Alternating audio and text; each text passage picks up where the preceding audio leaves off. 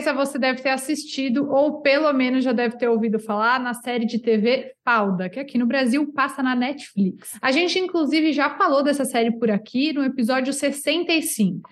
É um programa cheio de ação, drama, suspense, espionagem e recentemente a quarta temporada da série chegou nas plataformas de streaming e com isso ganha um novo espaço aqui no E Eu Com Isso podcast do Instituto Brasil Israel, até pela atualidade dessa última temporada. Eu sou Anita Efraim, jornalista e fanática por futebol. E não são poucos momentos em que ficamos tensos e temos a sensação de estarmos presenciando a situação ali trazida pela série ao vivo. E como será que é a vida de pessoas que passaram por situações, entre aspas, estilo falda na vida real? Eu sou João Torquato, sou músico, ativista do movimento negro e estudo os conflitos que se originaram a partir da desintegração da República da Iugoslávia. E para conversar com a gente hoje, nós convidamos Rony Hetman, que foi primeiro sargento de infantaria pela Brigada Givati entre 2009 e 2011, é formado pelo curso de comandantes de infantaria em 2010, atuando nas regiões de Beit Furik al-Arta,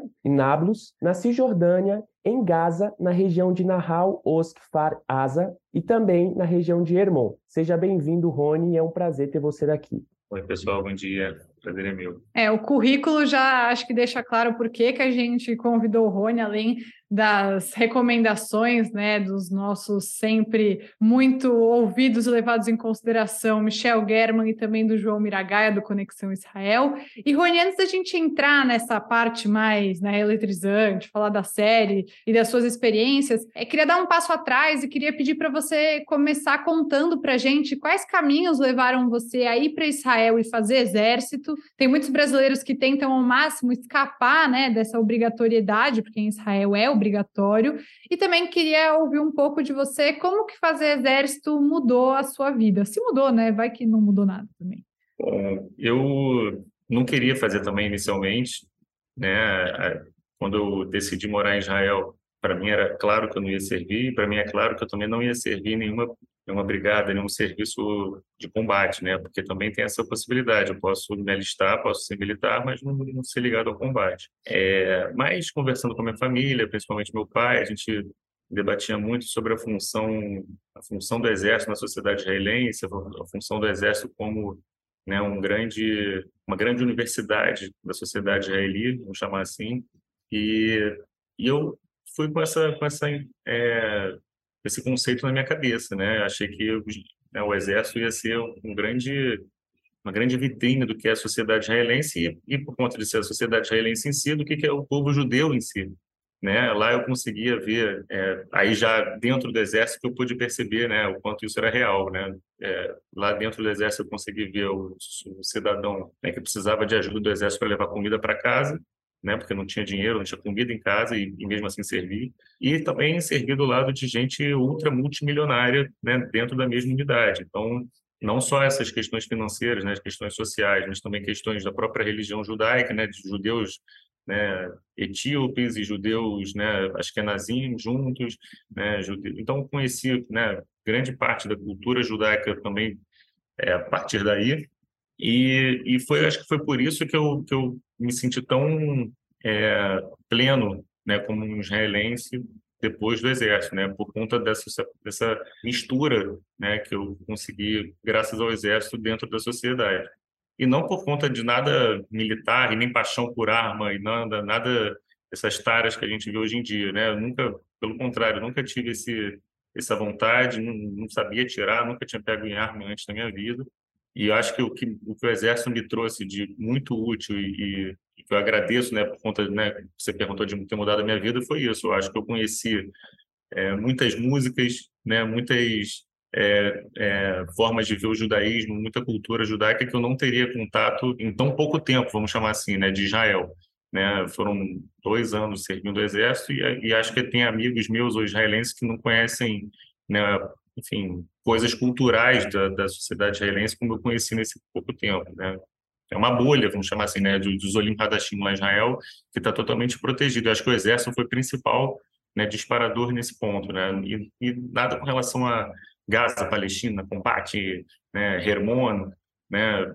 Enfim, isso não tenho nenhuma, não tiro nada, sabe? Eu sou muito low profile com relação a isso. Eu prefiro muito mais falar das músicas e dos, dos das histórias né, do povo judeu que eu conhecia né, através do exército do que as histórias do, do, exército em si. É, na verdade, isso é muito importante, tudo que você está falando, porque quando o exército foi. É, esse conceito do exército, como ele é até hoje, foi criado é, por Ben Gurion, o primeiro primeiro-ministro de Israel, justamente tinha essa ideia, né? O exército como melting pot, eu não lembro agora o termo em hebraico, mas realmente como esse pote em que todo mundo entra e que dentro do exército, como você falou, todas essas pessoas, mesmo completamente diferentes, são tratadas iguais e vão na mesma unidade elas vão ter as mesmas tarefas, então isso faz muito parte da sociedade israelense. Também é, é, por isso que eu entendo que, óbvio, né, tem gente que não quer nunca ir para o exército, mas que tanta gente entende que faz parte, né, porque faz parte de uma integração social muito forte. Só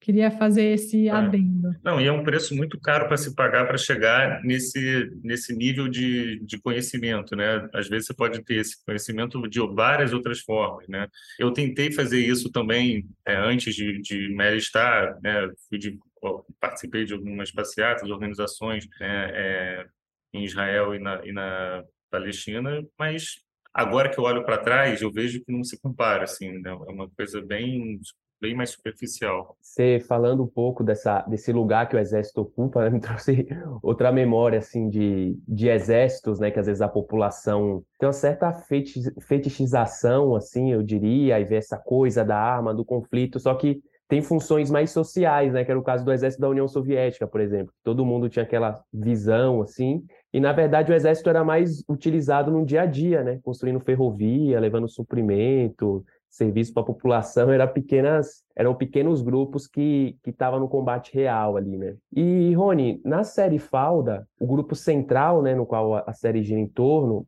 faz parte das Forças Especiais de Israel. Como funcionam as divisões dentro das forças de defesa israelenses e quais as diferenças entre as tropas regulares, né, as tropas do dia a dia e essas tropas especiais que a série que a série mostra? Bom, aí já é um bom ponto para eu já deixar claro que eu não sou um especialista no exército israelense, não é porque eu servi, tive esse currículo que vocês apresentaram que eu sou especialista, pelo contrário, depois que eu saí do exército, eu meio que parei no tempo, né, não pesquisei, não, enfim, não sei as patentes de cor, nem no Brasil, quanto mais em Israel, mas é importante, é, já deixando isso em, em bem, bem claro, vão ser coisas, opiniões minhas que posso, podem até estar erradas, tá? É importante isso já afirmar logo agora. É, essa, a unidade de falda é uma, é uma unidade que existe, tá? É uma unidade chamada de unidade de Mistaravim, né? Que é uma unidade de infiltrados dentro da polícia do, da Polícia de Fronteira, né, a MAGAF, né, da Polícia de Fronteira do Exército de Israel. E aí, é, tudo isso faz parte de um, de um momento pós-serviço, é, vamos chamar assim, não sei como é que é, o serviço de inicial, assim, o serviço dos prazos, não sei, não sei, o serviço na hora da, da o obrigatório, né? Aquele que todo mundo é obrigado a fazer. É, porque até depois do serviço obrigatório tem, né, você pode virar oficial e seguir carreira, né? No Exército de Israel é assim, você já não, não é que nem, por exemplo, aqui no Brasil, que você já chega, dependendo se você já é formado ou não, você já vai para um cargo de oficial. Lá não, lá você só consegue ser oficial depois de você ser ir subindo na carreira mesmo, sendo praça, nananã, só é, é sargento, enfim, vai subindo. É, é, mas essa unidade não, essa unidade já é um serviço ligado de, direto ao, Ministério da Defesa, pós-serviço militar. Tanto que grande parte do, dos agentes da, do seriado fizeram serviço obrigatório e devem conversar no cotidiano sobre a parte do serviço deles. É como se fosse uma profissão né, pós-serviço obrigatório. E e aí, tanto né, que em várias situações do próprio seriado tem atividades e operações que são integradas com o exército, né, com os soldados de verde, né, que a gente vê em, em, ação. É, então, são, são, são como se fosse uma parte separada, mas que é linkada ao Ministério da Defesa de Israel, que também, né, o Exército de Israel também é subordinado a esse ministério. É, até o Lior Haas, que é o Doron, que escreveu a série e é o ator principal, ele serviu nessa unidade, né? Então ele faz as coisas baseadas na experiência dele, mas a gente não pode tirar de consideração que é uma série de TV também, né? Você quer falar alguma coisa, Rony? É, não, e o, e o, e o outro escritor, né, o outro criador, o Avi, ele, ele também era de Duvdevan, é uma, é uma outra unidade de elite, né, ligado é, operações urbanas, né? Enfim, a, é, resolver operações dentro de territórios bem densos e, e também né, escreveu o seriado, mas ele é amigo, por exemplo, na, na reportagem, uma reportagem que eu, que eu é, vi é, ano passado, na verdade, essa reportagem, que eles entram dentro do, de um local de treinamento do, da base né, de Mistaravim.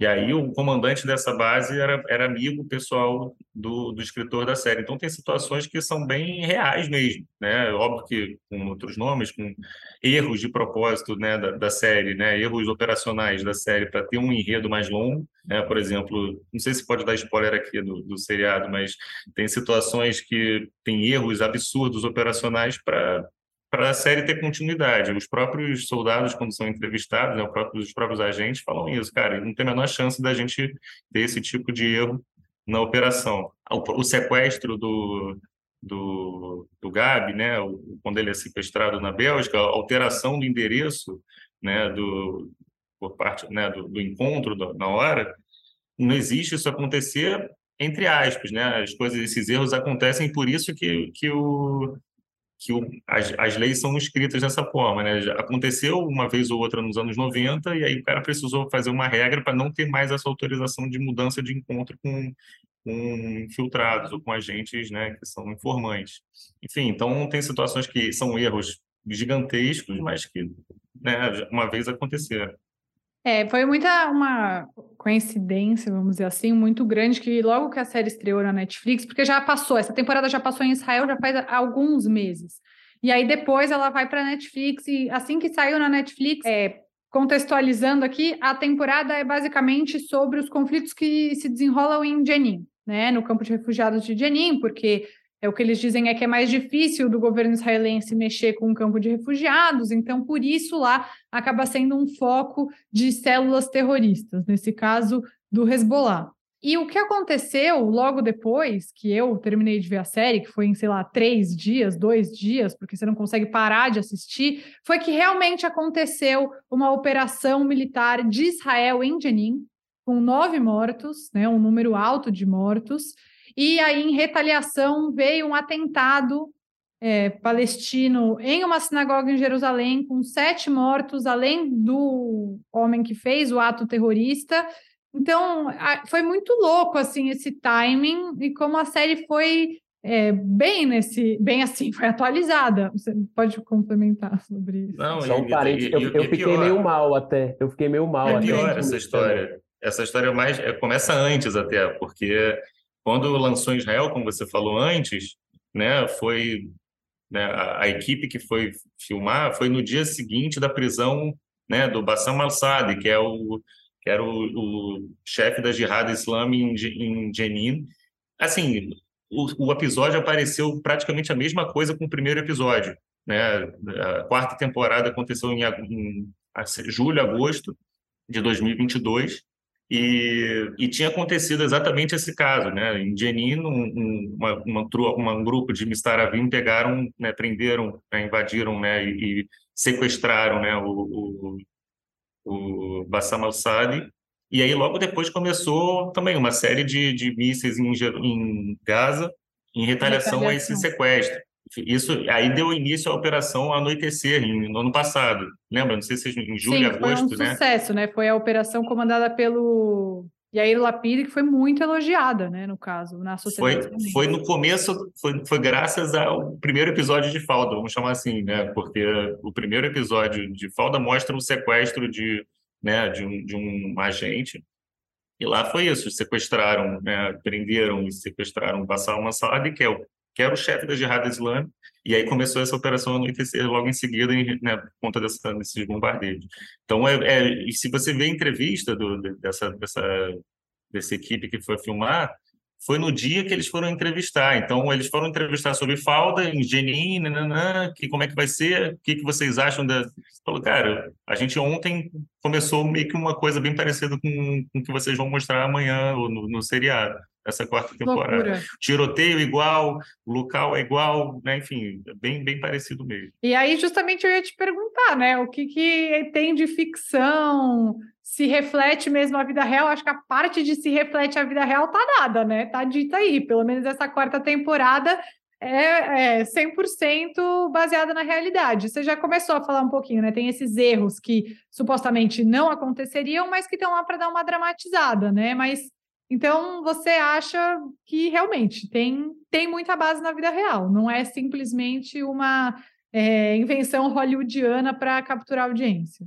É, tem, tem um pouquinho dos dois, né? É, é, existe esse elemento né, narrativo e, e, e o próprio né, os efeitos especiais que acontecem, tudo isso existem, né, a partir de erros operacionais da tropa para alongar o conflito, né? Ele não, não, não é para, enfim, né, são 12, não sei quantos episódios, mas é uma situação que teoricamente teria que ser um pouco mais curta, mas que por conta de erros, né, da, né, operacionais, né, tem sequestro, tem, né, o, não conseguem pegar o cara quando depois que eles invadem lá na Bélgica aquele prédio, então o cara passa pelo meio do prédio, enfim, esse, esse erro alonga ainda mais a temporada. Essas situações acontecem é, no seriado. O que acontece na vida real é, é o, o, medo das tropas né, na hora de, antes de começar a operação, que eles ficam se olhando, isso, pô, isso é totalmente muito bem passado pelo seriado, né, parte né, que eles estão vendo os, os né, os, as pessoas que eles vão prender antes, essa adrenalina da equipe totalmente real, tudo isso, né, fora os combates em si, que são, também são reais. Mas é isso, a gente, o Israel também tem infiltrados, né, tem, tem informantes, tudo isso também acontece. É, essa, essa parte por trás do seriado que dá sustentação né, para o enredo em si, totalmente real. Nossa, teve momentos, essa, essa é, situação, né, de coincidir, assim, e, e, tinha momentos da série, né, eu peguei para assistir bem na semana, que eu ficava mal, assim, a gente que, né, tá aqui trabalhando com notícias excelência, tem correspondente lá, fica, né, as informações acabam chegando direto, eu ficava mal, e quando teve na, na sexta-feira, né, eu estava me arrumando, me preparando para ir para a sinagoga aqui no Brasil, já tinha acontecido lá, eu fiquei mal, assim, porque é, não só as, as, é, pela questão do ato em si, mas a série, a quarta temporada, me trouxe as imagens, a preparação, assim, eu fiquei pensando não só no ato, mas todo o background, assim, e, e como isso foi pesado, né? É, isso, e... Mas enfim, Rony, como espectador e com a sua vivência áreas de conflito, é, como você sente ao ver a, a, dramatização da guerra, né? Que acaba, acaba acontecendo? E você pode compartilhar com a gente um pouco dessa experiência de ter servido em áreas né, de tensão, como Hebron, em Gaza, que, é, enfim, a série mostra, as notícias na mídia mostra. É, você pode falar um pouco para a gente? Posso. Essa parte da dramatização, ela é meio que uma, uma, uma linha tênue, né, entre você se sentir muito exposto, mas, por outro lado, é importante passar né, o que acontece nessas regiões, né? É, realmente é, um, é uma situação muito difícil, muito complicado o que acontece. Então, eu acho que é importante, sim, óbvio que né, com o nome, com o sucesso que, a, que o seriado traz, é, deixa esse tema ainda mais exposto. Então, eu, eu vejo como muito positivo, opinião pessoal, né? Óbvio. Agora, com relação às minhas experiências, é, elas não são tão expostas como, como é nesse seriado, né? Porque tem muita questão dos infiltrados, de combates muito próximos, né? O que eu, a minha, a, com relação às minhas experiências, que também fazem parte do próprio da própria narrativa da história, tem um momento na, na Bélgica, depois que tem o sequestro, que o Doron ele fala com um representante do governo israelense na Bélgica lá, não sei se vocês lembram dessa situação, pedindo um pouco mais de é, afrouxamento das regras, né? Pô, deixa eu entrar logo, deixa eu resolver. Né? Aí o próprio cara da Bélgica fala, cara, isso aqui não é Schem, né? Isso aqui não é Nablus, né? Que, que é exatamente o lugar que eu servi é, e que é exatamente né, bem parecido com isso, né? Eu, por sorte, peguei períodos, né? de mais é, de não de não tanto combates mais longos, né? Por exemplo, o Fera Tetsuka, Mudaná, nesses essas operações longas que Israel faz, foi foi bem no intervalo, mas sempre tinha conflito constante. Então, por exemplo, eu saí do exército em fevereiro de 2011, em março ou abril, não lembro, de 2011 teve um caso muito forte de um atentado da família família Fogel, né? uma família inteira que foi assassinada em, em Itamar, né, que é uma região, assim, um assentamento muito perto, né, de Beit Furik, perto de Israel, né, e, e foi uma família inteira que foi morta. Então, os meus amigos que continuaram no exército depois que eu saí foram os responsáveis, né, por, enfim, tentar encontrar, né, quem quem fez isso depois que já isso aconteceu.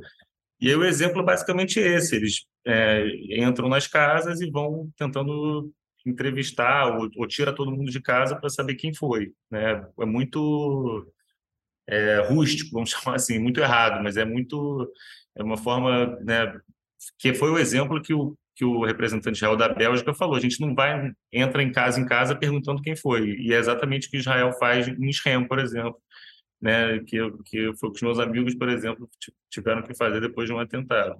Então, essas são as experiências que eu, que eu posso compartilhar assim. Mas tem muitas experiências de combate também, de, de dia a dia, né, que, que são coisas que acontecem mesmo sem operações longas. Até você carrega com você esses dias até hoje, de você é, ter que fazer uma abordagem, é, você ter saído de Israel teve alguma coisa também a ver com isso, da forma como é, essas questões do conflito são conduzidas? Porque é difícil, a série, ela te coloca numa, para quem é totalmente ignorante, e falando num sentido super tranquilo de ignorante, de tipo, nunca vivi essa situação, te coloca em vários conflitos morais, né? Tipo, ah, eu sou judia, eu sou sionista, eu quero que Israel fique bem, ao mesmo tempo, olha que horror fazem com uma família é, que mora em, em que já não tem nada, e entra um monte de cara com um milhão de armas na casa deles, com crianças. Então você fica nesse conflito interno o tempo todo. Você, enquanto soldado, também tinha esse conflito interno. Você pensa nisso ainda hoje? Não sei se eu estou entrando num âmbito muito pessoal que você também não queira falar. Não, eu, eu para mim sempre foi muito claro que o meu principal medo no exército de Israel era esse quando eu me alistei, meu principal medo era, era ter alguma coisa que eu precisava fazer que, que eu não, sei lá, não ia conseguir, ou que eu achava que eu tinha contra. Era, era sempre foi esse meu maior dilema, né, desde que eu me alistei. É, mas acabou que, por, por sorte, vamos chamar assim, não, não, eu não cheguei em nenhuma, nenhum conflito comigo mesmo durante né, o serviço. E sobre me afetar, eu, acho que a gente fica tanto no automático nesse, nessas funções que a gente não percebe na hora. Só eu já já saí do exército há 12 anos. Então, é, o, o, que me afeta normalmente é quando eu estou contando para as outras pessoas e eu, e eu, lembro dessas situações. Mas na época, eu, eu, fico com mais medo agora que eu conto do que, do que eu estava na época que eu vivenciei, entendeu? Eu fico mais, mais medo, mas a minha sensação é mais de de adrenalina, vamos chamar assim, né? De, né? agora que eu conto para as pessoas do que do que lá na época. Para mim, eu, na época eu era um robô que estava pronto para entrar em combate a qualquer momento. Então, assim, as situações, por exemplo, eu servi em Gaza e servi na Cisjordânia. As situações na Cisjordânia sempre me deixaram muito mais nervosos, muito mais. Apesar dos conflitos em Gaza serem mais barulhentos, vamos chamar assim, mais explosivos, é, os conflitos na Cisjordânia eram sempre muito mais tensos né? Eram situações que eu já estava dentro da casa das pessoas, ou, ou né, do, dos bairros, enfim, eram situações muito mais que poderiam acontecer né, a qualquer momento. E em Gaza eram coisas que já aconteciam, porque a gente não entrava em Gaza, eram conflitos já prontos, assim, as coisas já estavam né, acontecendo na prática. Então a, a tensão pré-conflito é muito maior do que durante o conflito em si. Por incrível que pareça, pode parecer até maluquice. Mas quando você está no conflito, você já faz tudo certinho, né? Enfim, tudo que tem que fazer. É, e Rony, um ponto que foi bastante abordado na série é sobre o contexto familiar e pessoas desses agentes, né? E isso é, é bem tocante, né? É, enfim, acho que desde a primeira temporada até a quarta, é, em diversos momentos da série ali, Isso, isso aparece, eu diria que quase na mesma frequência ali que, que aparecem os conflitos, nessas né? essas questões pessoais. É, o pacote todo que vem junto quando você se casa com alguém que vive sempre em risco, é, é, é, é esse? Como que foi isso para você, assim? É, é, isso a minha esposa pode ser entrevistada numa próxima, numa próxima, né, próximo podcast, mas assim, a gente ainda, era namorado na época e tem coisas que ela não queria nem saber, tem, coisas que a gente realmente não pode passar. Era uma época que a questão de telefone era totalmente diferente do que é hoje, então por exemplo, a gente chegava em reuniões, a gente tinha que tirar a bateria. Era uma época que o celular ainda tinha as baterias. Eu estou nervosa então, só de ouvir isso, só de pensar no que ela passou nessas situações. Você não podia mandar é. um WhatsApp falando, estou. Não tinha nem WhatsApp na época. A gente tinha, talvez o BBM tinha sido criado logo depois que eu saí, não sei. Foi, foi uma coisa bem, bem era muito difícil a comunicação, então eu tinha que tirar a bateria do celular né, na, época, na hora de reuniões avisava, ligava, mandava um SMS avisando né, que eu não ia estar com o celular perto. Mas, assim, tem coisas que meus pais, minha família, né, nem sabem, ou sabem, souberam né, bem depois. Minha esposa também tem coisas que outro dia eu estava contando uma coisa, né, falou, ah, não, essa história eu nunca ouvi. Então, tem situações que a gente não, não, não comenta, não conta e tal, principalmente para quem a gente gosta. Que é muito, é, é um nervosismo, né? Que, que é, depois que a coisa aconteceu, né, é mais fácil de contar e vira desnecessário. É, contar e reforçar o que aconteceu. Mas, assim, é, é sobre o seriado em si, é, e também ouvindo bastante né, de pessoas que realmente exerceram essa função específica do seriado, eles falam como positivo, porque as famílias viram mais como funciona o campo na, na, prática, entendeu? Que eles gostaram, né? Quando eles fizeram, quando eles receberam essa pergunta que vocês fizeram, eles gostaram nesse sentido, porque a família conseguiu entender um pouco mais na prática o que eles fazem. É, mas as minhas funções, minhas, minhas atividades, minhas operações, depois que aconteceram, que eu passei bem, fica mais fácil contar, entendeu? Mas não tem, não tem muito porquê tem, tem situações, por exemplo, que em, em Israel que, que condecoram até a esposa ou a, as, as namoradas e tal, por conta do serviço dos maridos, porque é bem é um nervosismo muito grande. Nossa, só de pensar. É, tem o contrário também, né? As mulheres que servem lá e os maridos. Tem, tem. Não, tem unidades de combate é, de mulheres também, mas são muito de fronteira, né? Já dentro de Israel. É, essas agentes mulheres, com certeza, passam, passam muito por essas situações. E... Tem, passa o conflito da gravidez, né, de uma das, das, das atrizes, é. né, de uma das agentes. Também isso deve ser uma coisa muito estranha, né, para nós homens, porque isso até o próprio, né, Idana Médio, o próprio ator, né, eu esqueci o nome dele no, no seriado, ele ele fica, né, cara, como assim? É óbvio que você vai ter o filme, mas depois ele repensa, enfim, eles tentam passar um pouco essa, essa situação. Sim, eu acho bem impactante essa parte, né? É, como ela reflete se ela vai ser uma boa mãe, se ela tem condições de ter um filho, porque os dois, né, estão na unidade. Então, é, envolve essa tensão sobre uma decisão que muitas vezes para muita gente é natural, mas se você está tão envolvido assim num conflito já vira algo muito mais complexo. Enfim, essa parte me tocou muito. É. É, e é, eles, assim, de, de, eles chamam de abuso, né? Não, vai ser um abuso com a criança, vai ser, vai ser um abuso infantil. E tanto que os filhos do Doró nem aparecem nessa temporada, mas em outras, eles veem o pai surtando, vem ele muito mal, e nessa, tipo, e a ex-mulher não consegue, eles não estão juntos, em nenhum momento tem uma recaída, mas a ex-mulher está tão envolvida com a história que ela tem que ficar ali o tempo todo. É, como esse apoio, é, eu acho que essa parte familiar é muito forte nessa temporada e eu gostei muito de ver, né? Acho que também humaniza um conflito que muitas vezes não é humanizado. Isso para os dois lados, porque também tem reações do outro lado, e aí já vou entrar na minha próxima pergunta. É, por exemplo, tem um, um membro do Hezbollah que morre. Ele tenta matar um dos agentes e ele acaba morto.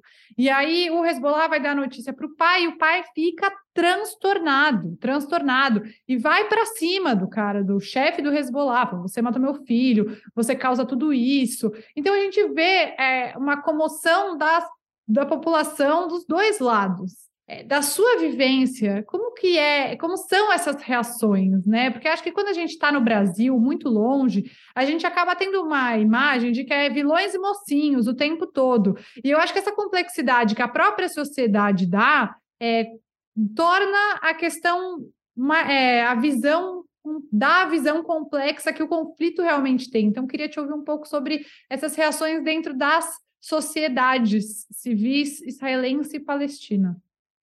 É, é, é, muito complexo, né? São basicamente agendas opostas. Então, é, apesar de todo mundo ter família, todo mundo ter filho, todo mundo ter né, o seu círculo de, de convívio, são agendas, né? São, são ideologias que se batem. Então, acaba que fica muito conflitante. Mas toda essa história de relacionamento pessoal, cara, com certeza isso existe, isso é muito é muito forte na vida de, de qualquer pessoa, tanto é, combatentes israelenses e palestinos. Então tem tem isso muito presente, sim. A gente eu, eu passei situações em Gaza, principalmente, de de ver gente fugindo do Hamas, gente, é, gente pedindo asilo em Israel por conta de situações internas lá. É, crianças fugindo, né, é, senhores de idade fugindo. Então, assim, tem situações que são que acontecem, claro, são contra esse tipo de, de forma de conseguir é, uma vida melhor, vamos chamar assim, né? de que discordam dessa forma de, de atingir o objetivo, que é viver bem, que é viver feliz e tal. Então, eles, eles são contra e tentam fugir, tentam sobreviver. É, depois que acontece um atentado, que depois que tem uma, uma morte assim, claro, eles ficam revoltados também né? Tentam brigar, imagino, né? Tentam, né? Quem é contra, né? Na hora, na hora de, de chegar em casa e botar a cabeça no travesseiro, com certeza, né? Sente bastante a ausência do filho, né? Que foi, enfim, levado por esse conflito. E Rony, indo aqui para os finalmente já, né?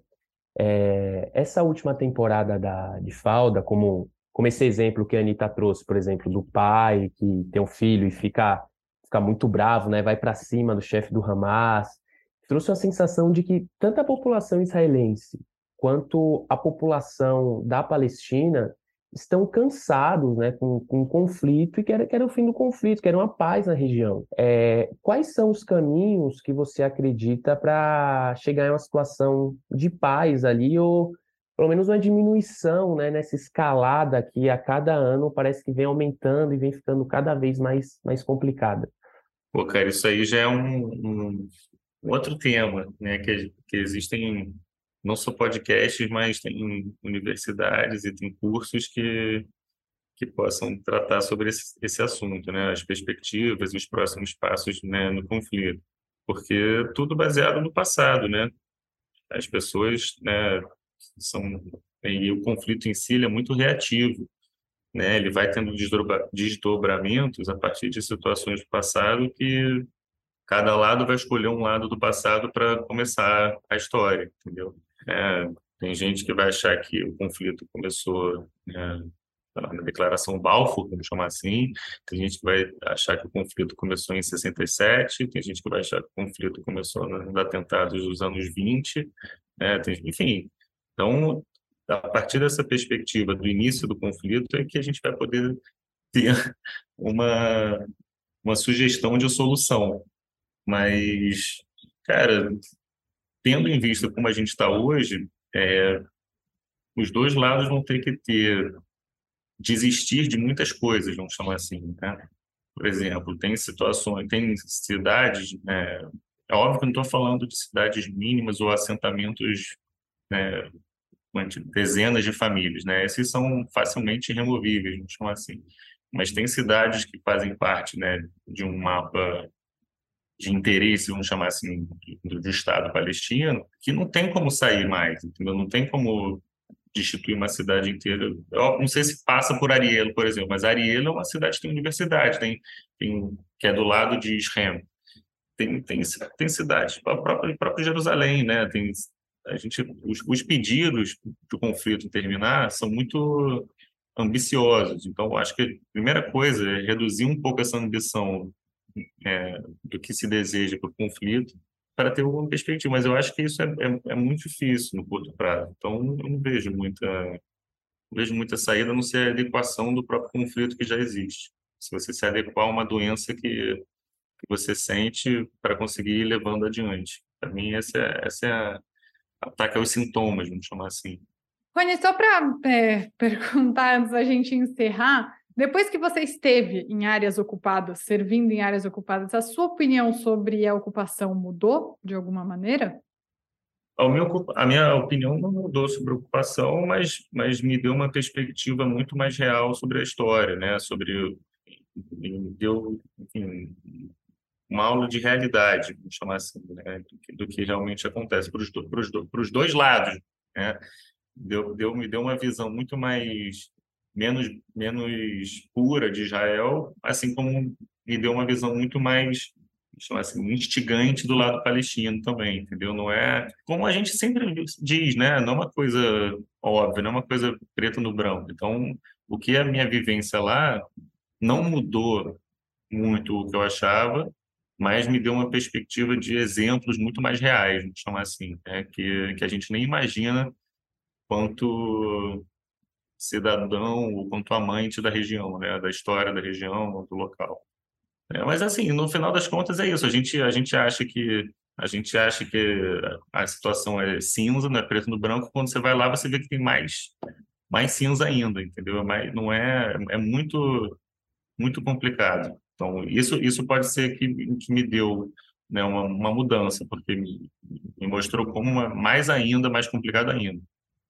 Rony, muito obrigado por ter participado aqui no, do nosso podcast. É, se dependesse de mim, a conversa ia durar horas e horas, assim, porque, é, enfim, pelas vivências, pelo que você traz, pela sua perspectiva, pela correlação, né, com essas, com as situações da série ali.